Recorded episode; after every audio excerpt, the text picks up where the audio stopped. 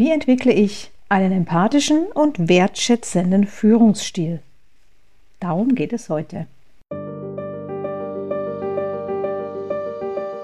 Herzlich willkommen zu einer weiteren Episode des Podcasts Erfolg darf leicht sein von und mit Astrid Göschel, der Podcast für Führungskräfte und Unternehmerinnen auf Erfolgskurs. Herzlich willkommen zu Erfolg darf leicht sein. Ja, wie genau geht das denn nun mit der Empathie und wie genau kann ich wertschätzend führen? Hierzu werden wir einmal folgende Fragen klären, nämlich überhaupt einmal bin ich empathisch? Kann man Empathie lernen? Lässt sich das trainieren? Lässt sich das selbst lernen? Und bei dem Thema Wertschätzung, da werden wir einmal genauer hinschauen, dass wir uns überlegen, tja, wie geht das überhaupt? Was ist Wertschätzung? Was hat das mit Werten zu tun? Und wie kann man diese Werte kultivieren und überhaupt erst, überhaupt erst einmal erkennen? Und möglicherweise auch mal die Idee zulassen, die Überlegung zulassen, wie ist denn das bei Männern und Frauen im Kommunikationsgelände? Muss man da noch mal was ganz anderes berücksichtigen? Oder kann man das Ganze auch vereinfachen? Tja, fangen wir einmal an Empathie. Was ist Empathie? Empathie, und das ist aus meiner Sicht ganz wichtig zu wissen, ist, dass man versucht, sich in die Einstellungen und in die Denkweise und in das, während ein anderer spricht, was der andere sagt, versucht einzufühlen. Ein Mensch, der bereits empathisch ist, der kann das gar nicht nicht tun. Ein empathiestarker Mensch, dem ist das eher in den heutigen Zeiten befremdlich, wenn so viel über Empathie, wenn so viel über Empathie erzählt wird, weil ein Mensch, der von Natur aus empathisch ist, der ist es gewohnt, bei einem Gespräch nicht nur gut zuzuhören, denn zuhören geht ja über den Kopf. Und das ist auch nicht das Thema gut zusehen in einem Gespräch, was ein Mensch macht, sprich die Körpersprache wahrnehmen und sich über die Körpersprache bestimmte Bedeutungen abzuleiten. Das ist alles der Kopf, der das macht. Aber ein empathischer Mensch, der weiß, dass er sehr stark sich einfühlt. Das heißt, der hat, kann Tonalität wahrnehmen, das hat auch was sehr Musikalisches und der spürt einfach, während ein Mensch spricht, was, was, wenn er spricht, was in ihm emotional da gleichzeitig bewegt. Ein Mensch, der noch nicht weiß, ob er empathisch ist oder nicht, der stellt sich natürlich die Frage, ja, bin ich's? Und wenn ja, wie finde ich es raus und kann ich es lernen? Oder geht das gar nicht? Wenn man Empathie lernen will, dann denke ich, ist es am wichtigsten, dass man sich wirklich klar macht, dass es eben, dass man wirklich konsequent bei dem Wort fühlen bleiben muss. Es hat etwas damit zu tun, dass man so zuhört, dass man sich vorstellt, man würde die Augen schließen und man würde die, sich mehr auf die Stimme und auf das, wie gesprochen wird, fokussieren. Und man ist so 100 Prozent mit der kompletten Aufmerksamkeit beim anderen, dass das alles andere in den Hintergrund tritt. Kann man sich ganz praktisch vorstellen, wenn man sich in einem Café trifft, dass es einem empathischen Menschen möglich ist, sämtliche Nebengeräusche auszublenden sämtliche äh, Dinge, die hinter einem, vor einem, links und rechts geschehen, bewusst nicht wahrgenommen werden, weil der Fokus tausendprozentig auf der anderen Person ist. Und der Fokus ist bei dem, was die Person sagt, eben komplett immer dabei, wie sagt die Person das, welche äh, Emotion könnte da mitschwingen. Und da merken wir schon, ich kenne sehr viele Menschen, die vertrieblich sehr stark mit, ich sag mal bewusst und flapsig, Oldschool Wissen ausgestattet sind. Und die haben irgendwann einmal gelernt, ich finde es immer wieder fürchterlich, und die sind auch noch stolz drauf, dass sie sagen, ja, ja, ich habe die Fähigkeit, ich bin der Herr der Fliegen. Das höre ich häufig von Vertriebsleuten. Wenn ich dann nachfrage, was sie damit meinen, dann sagen sie oft, ja, ich habe das magische Auge oder das Power-Auge.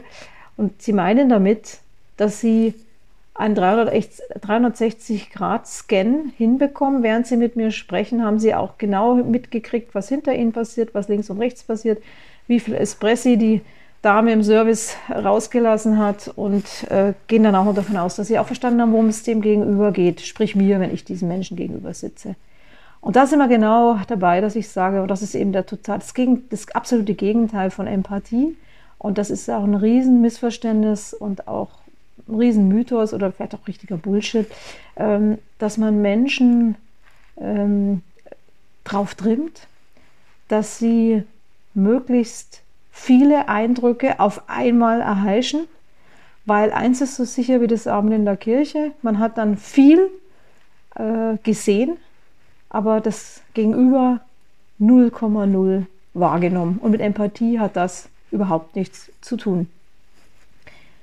Aber das Beispiel, dieses Extrem, zeigt gut, wie man dann wiederum Empathie lernen kann.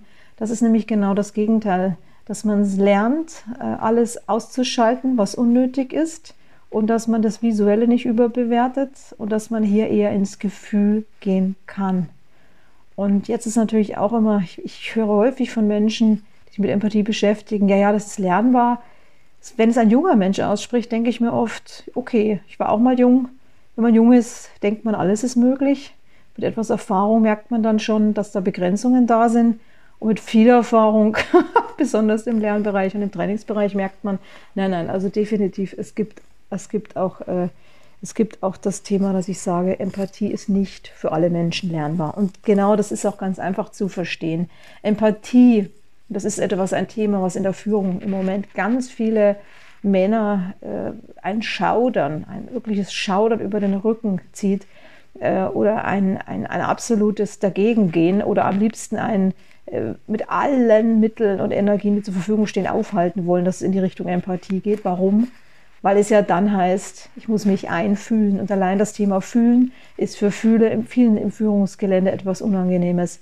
Liegt einfach daran, und das ist jetzt ja auch das, warum dieses Thema, wenn es um Fame Leadership gibt, äh, mit so einer Leichtigkeit angepackt wird, während es in anderen Bereichen mit einer unglaublichen Schwere angepackt wird, dass es natürlich Menschen, die ihr ganzes Leben lang ermutigt wurden, ihre Emotionen zuzulassen, und äh, die, die, die damit ein riesen Repertoire an Emotionen für sich entdeckt haben und auch gelernt haben mit diesen Emotionen, ob es Begeisterung ist, dass man mal bei, bei Freude in die Luft hüpft oder ob man die Tränen wirklich fließen lässt und merkt, wie befreiend es ist, wenn man auch mal weint. Man lernt mit der Zeit natürlich, dass es besser ist, die Tränen, wenn sie dann rauskommen, dann im, im geschlossenen Rahmen zuzulassen, damit man dann nicht äh, beruflich Schaden nimmt. Das, das, ist natürlich klar, dass man hier immer auch im Rollenverhalten unterwegs ist und das nicht zeigen darf an manchen Stellen oder äh, überhaupt nicht zeigen darf, weil es falsch, weil die, weil die, weil das Umfeld das nicht richtig dann einordnen kann und man dann sehr schnell in einem statusgetriebenen Rahmen und in dem sind wir einfach nach wie vor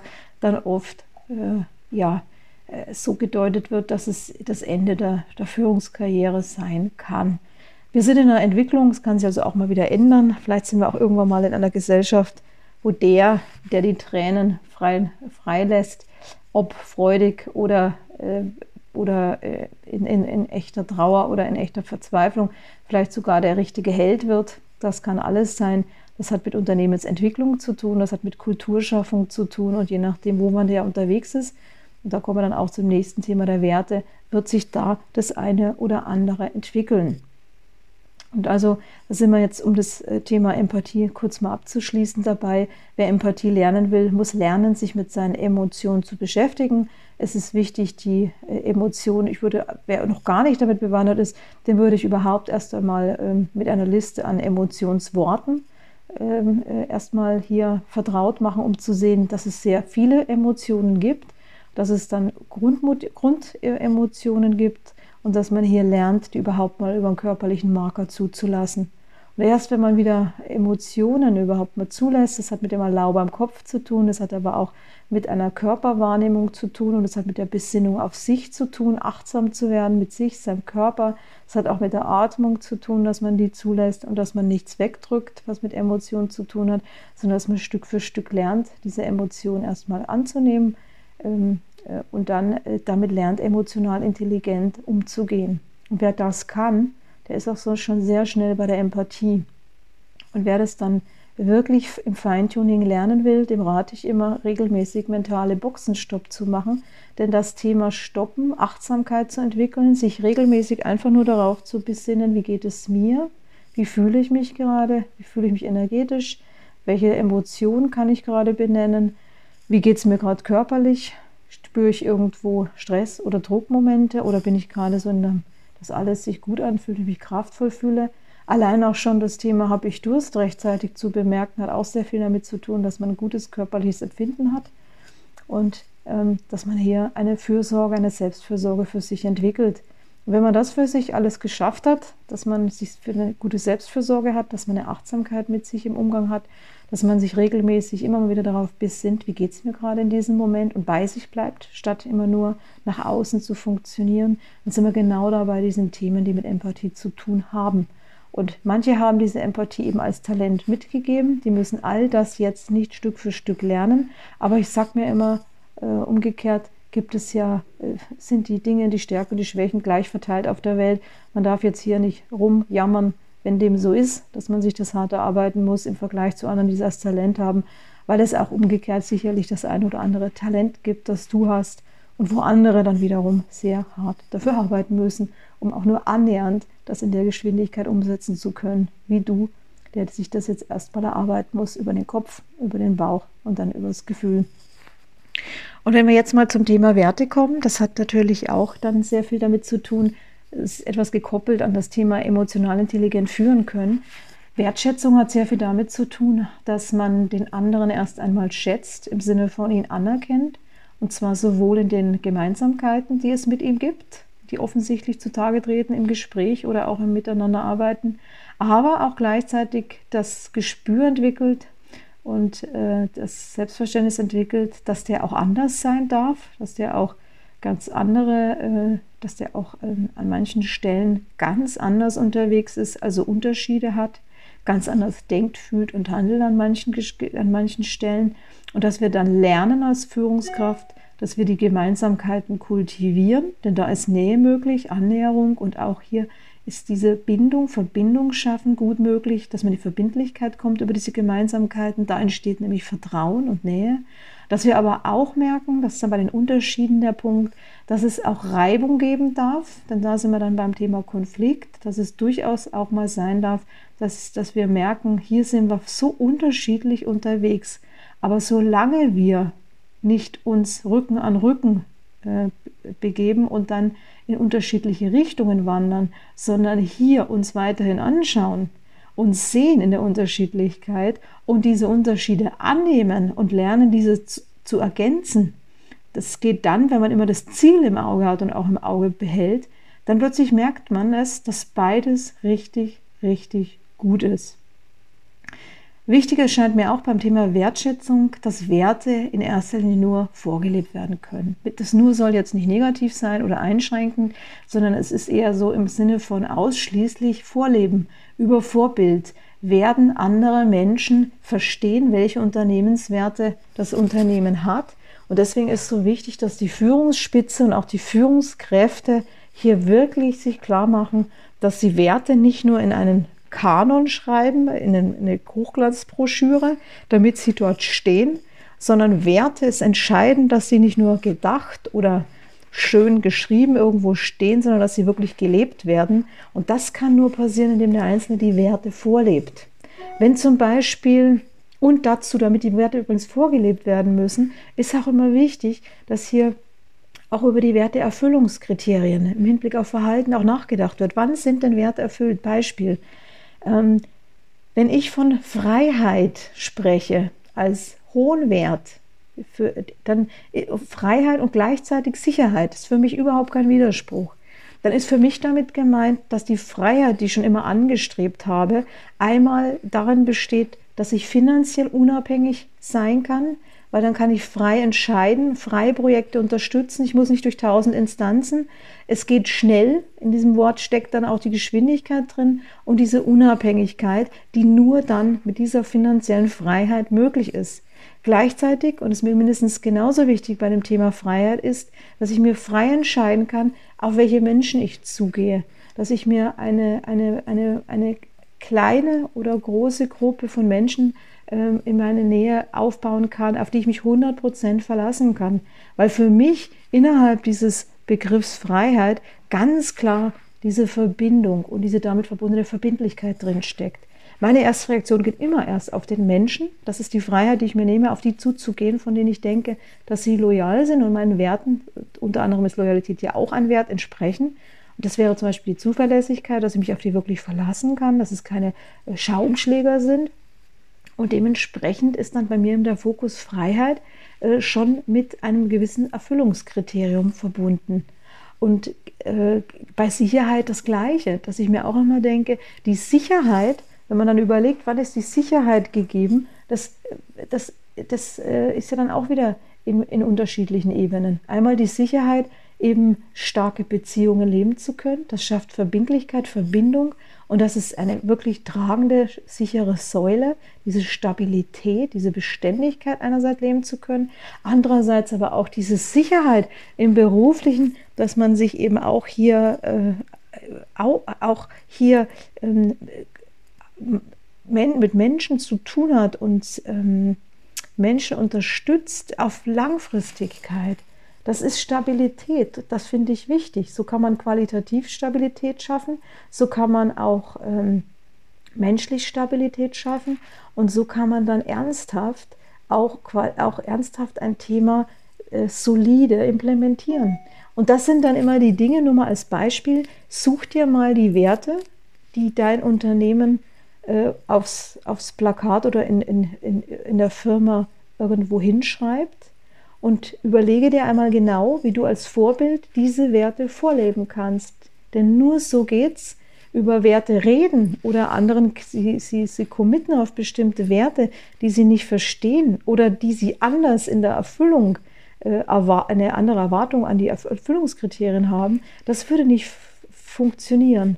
Und wenn man jetzt noch kurz den Schlenker zum Thema Männer und Frauen im Hinblick auf Kommunikation oder Gemeinsamkeit, im Hinblick auf Werte oder im Hinblick auf Empathie haben. Da kann ich nur sagen, in, in meiner, in meiner über 20-jährigen äh, Laufbahn habe ich schon gemerkt, dass besonders im Vertrieb ich immer wieder festgestellt habe, je weniger Vertriebswissen, also im Sinne von Modellwissen, äh, Menschen haben, desto erfolgreicher sind sie, weil sie dann ihre Empathie nutzen und sich einfach nur 100% darauf konzentrieren, worum geht es meinem Gegenüber wirklich. Viele Frauen haben hier enorme empathische Fähigkeiten und es ging sogar schon so weit, dass ich eine Frau im Coaching hatte, die hatte so einen durchschlagenden Vertriebserfolg, den hatte die Firma noch nie gehabt und die Männer haben sie dafür gehasst, weil sie es nicht ertragen konnten, dass sie besser ist obwohl sie nicht die Ausbildungen hatten, die sie hatten, obwohl sie nicht so Hard Selling machen. Das war ja genau der Knackpunkt, dass die alle meinten, sie müssen Hard Selling machen und hier äh, ihr ähm, Mods, Mods den, den, das Gegenüber ähm, beeindrucken und, und haben gar nicht gemerkt, weil die Empathie gefehlt hat, dass es kein Beeindrucken war, sondern eher ein Einschüchtern äh, und, und das Gegenüber einfach nur versucht hat, heil aus der Situation rauszukommen. Und sie machte es ganz anders. Sie sorgte dafür, dass das Gegenüber sich wohlfühlte, sich sofort verstanden fühlte, sich sofort abgeholt fühlte. Ich betone hier immer das Fühlen. Ähm, auch lachen konnte im Gespräch und äh, rundherum das Gefühl hatte, dass hier endlich mal jemand ist, der versteht, oder wo es wirklich klemmt, wo wirklich die Schwierigkeiten sind und der dann machbare Lösungen auf, auftut und für die er dann auch gerne bereit war zu zahlen. Und das ist eben das, wo ich immer sage, ich würde nicht sagen, grundsätzlich ist Empathie ein Frauenthema, aber es wäre logisch erklärbar, dass Frauen sich leichter damit tun, weil es eben sehr viel mit dem Gefühl zu tun hat und mit dem Selbstverständnis, dass man erstmal nichts erreichen will, sondern dass man erstmal das einzige Erreichen ist, ich will den anderen verstehen, mich in ihn einfühlen und versuchen, ähm, ihm so viel Aufmerksamkeit zu geben, wie nur geht. Und da kommt man dann auch von sich und den eigenen Interessen weg, klammert, wie gesagt, alle Außeneindrücke aus. Und dann ist man eben das, was der andere auch merkt, dann ist der andere wirklich im Mittelpunkt und wird, wird, wird 100% verstanden und fühlt sich wohl weil der ganze gefühlte Zusatzstress, dieser sogenannte Performance-Stress, den sich manche sehr stark machen und den ja manche Menschen, die feinfühlig sind, auch wahrnehmen, bei sich und dann noch bei anderen, das führt natürlich zu einer wahnsinnigen Anstrengung Und das führt auch leider dazu, dass viele gar keine Lust mehr haben auf Gespräche, die mit Vertrieb zu tun haben, weil sie einfach nur angestrengt sind und nicht, ähm, und nicht, ähm, äh, nicht ähm, leicht sind. Das hat sehr viel dann mit der Empathiefähigkeit zu tun. Ja, und im Hinblick auf Kommunikation werden wir immer wieder merken, da werde ich nochmal einen eigenen Podcast auch sprechen, dass Mann und Frau komplett unterschiedliche äh, Kommunikationsverhalten haben, die auch komplett unterschiedlich bewertet werden. Und das macht es am Ende ja auch so schwer äh, in, in, in der Situation, wenn hier kein eigener selbstbewusster Stil entwickelt wird, beziehungsweise dem Stil treu geblieben wird, der einem nun mal eher liegt. Und Frauen sind nun mal Beziehungs eher in einer Beziehungssprache unterwegs, vor allen Dingen in der Erstreaktion und sind dann erst in der Zweitreaktion ähm, einflussnehmend. Und bei Männern ist es so, dass sie von Anfang an Einfluss nehmen wollen im Gespräch und Sprache als Machtinstrument nutzen und damit als einflussnehmendes Instrument. Und dann erst im zweiten Schritt, wenn überhaupt, hier äh, in der Lage sind, eine Beziehungssprache, also eine Sprache beziehungsfördernd zu nutzen. Beziehungsfördernd heißt, dass man wirklich auch gewillt ist, die Brücke zu bauen und dann eben auch verstehen will und sich einfühlen will ins gegenüber. So viel für heute.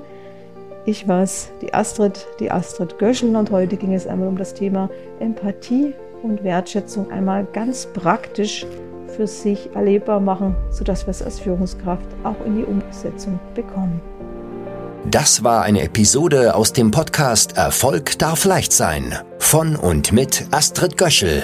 Wenn dir diese Episode gefallen hat, dann abonniere den Podcast ganz einfach und hinterlasse gerne eine positive Bewertung. Warst du schon auf unserer Website? Auf astridgöschel.com findest du weitere spannende Inhalte und hilfreiche Ressourcen für deinen Erfolg. Wir freuen uns, wenn du uns weiterempfiehlst. Bis zum nächsten Mal, wenn es wieder heißt, Erfolg darf leicht sein.